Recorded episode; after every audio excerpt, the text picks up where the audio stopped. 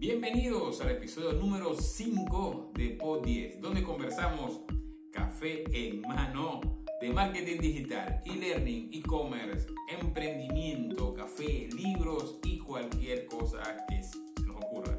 Mi nombre es José Miguel Briceño Escobar, en las redes soy arroba profesor JB y me encanta compartir estos minutos. Gracias por sus comentarios sobre este podcast. Ya saben que pueden escucharlo por 1034.com, el apartado podcast. Y también pueden suscribirse en todas las plataformas como Spotify, Apple Podcast, SoundCloud, Radio Public y un largo etcétera. También pueden suscribirse, por supuesto, en nuestro canal de YouTube. El canal se llama 1034. Saben que es 10 en letras, 34 en números. Hoy conversaremos sobre Google, redes sociales y cómo influyen en la configuración social actual. Hoy es lunes 28 de septiembre, yo soy arroba profesor JB y esto es Pod 10. Antes de comenzar quiero recomendarles un documental en Netflix, se llama The Social Dilemma. En la descripción de este video, ya sea en YouTube o en el podcast, les voy a dejar el enlace para que puedan, por supuesto, leer al respecto. Básicamente trata sobre cómo las redes sociales están diseñadas para captar nuestra atención y que permanezcamos dentro de ellas. Y cómo estas estrategias que utilizan afectan principalmente a los niños. O yo diría, no tanto a los niños, diría a las personas que son mentalmente vulnerables. Ahí entran personas depresivas, inmaduras tanto cognitiva como emocionalmente. Es decir, cómo te pueden atrapar las redes sociales. ¿A qué viene este tema? Mientras veía la pieza, entraba a cuestionar y cuestionarme ciertas cosas, varias cosas. Por ejemplo, escuchen esto. Mientras lo veía, pensaba en mis hijas, cómo ellas usaban las redes sociales y cómo pudiese estar afectándolas o por lo menos incidiendo en su formación como personas. También lo veía, al mismo tiempo pensaba en 1034 y en los servicios que ofrecemos en redes sociales, cómo utilizar esta misma información que está dando el documental para que nuestros clientes aumentaran su engagement y por ende las ventas de sus productos o servicios. Es decir, lo bueno y lo malo. Y creo que al margen de lo bueno y lo malo eh, que pueden tener las redes sociales o cualquier cosa que se nos ocurra, debemos conocer de primera mano la información y tomar nuestras propias decisiones. Por eso que lo invito a ver el documental.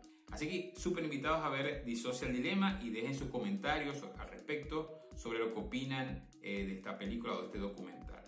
Por cierto, ayer fue 27, 27 de septiembre, y se celebró el vigésimo segundo aniversario de Google, Google toma esta fecha, eh, aniversario, porque ese día fue en que lanzan su motor de búsqueda, ya que realmente fue el 4 de septiembre cuando fundaron, ese mismo año, en 1998, cuando fundan la compañía. Por cierto, uno de los principales protagonistas de este documental es Tristan Harris. Escuchen este Tristan Harris. Él trabaja en Google en la división de ética y lo interesante de su historia es que estando dentro de Google y le hizo saber a la, empresa, le hizo saber a la compañía su preocupación en torno a las estrategias de retención de la atención de los usuarios. ¿no? Y ahí había una alarma. Eh, porque ese tema es uno de los temas que en el documental de, por ejemplo, las notificaciones o el sistema de likes o los me gustas. Está diseñado para mantenernos atentos al celular, estar pendientes del teléfono y ver si llega una notificación. Estos son algunos de los ejemplos. Tanto eso. Quizás yendo a un tema más profundo, que no lo vamos a tocar el día de hoy, es el tema de los datos. Sin entrar en profundidades, en la manipulación de la intención de, por ejemplo, de los votos. Esto se vio en Estados Unidos durante la elección presidencial o durante el proceso del Brexit en la Gran Bretaña. Este hecho irrefutable de que con los datos que tienen sobre nosotros, de cada uno de nosotros, se puede armar un perfil lo más fidedigno posible, muy cercano a la realidad.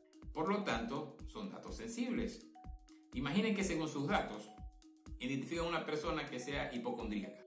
Las noticias de Google o las de las notificaciones a redes sociales que utiliza esta persona empieza a recibir información sobre enfermedades y como saben su condición, no importa si la información es real o no, sea, si es una fake news o, realmente una noticia verdadera.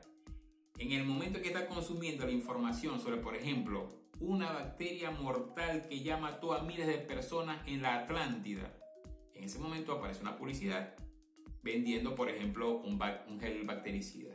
¿Mm? Entonces, por supuesto, va a ser muy efectivo, pues esa persona va a querer el bactericida para no morir como la gente de la Atlántida. Es por supuesto, esto viendo lo malo. Pero como dice un viejo adagio, piensa mal y acertarás.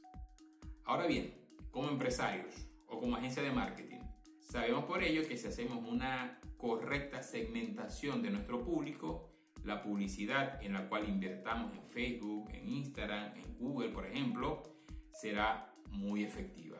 Y es lo que, por supuesto, nos dedicamos. En fin, es como el fuego. El fuego como fuego no es bueno ni es malo. No está en la condición del fuego, esa característica, ser bueno o ser malo. Es como lo usemos lo que le da esa manifestación de bueno o malo, esa condición moral. Y la historia está llena de ejemplos de cómo se utilizó el fuego para el bien y para el mal. Del mismo modo, el uso de la tecnología y de las redes sociales en este caso, mientras conozcamos cómo funcionan, podemos utilizarlas como creamos prudente, ya sea para el bien o ya sea para el mal. Pero debemos conocerlas. Bien, bien, bien, bien, bien. Ya saben que pueden escuchar este episodio por 1034.com en el apartado podcast o suscribiéndote en todas las plataformas de podcast o suscribiéndote en nuestro canal de YouTube 1034. POP 10 se emite desde la Forja, el laboratorio de 1034. 1034 donde ponemos en marcha tus ideas. Mi nombre es José Miguel Briceño Escobar, arroba profesor JB en las redes sociales y les invito a escucharnos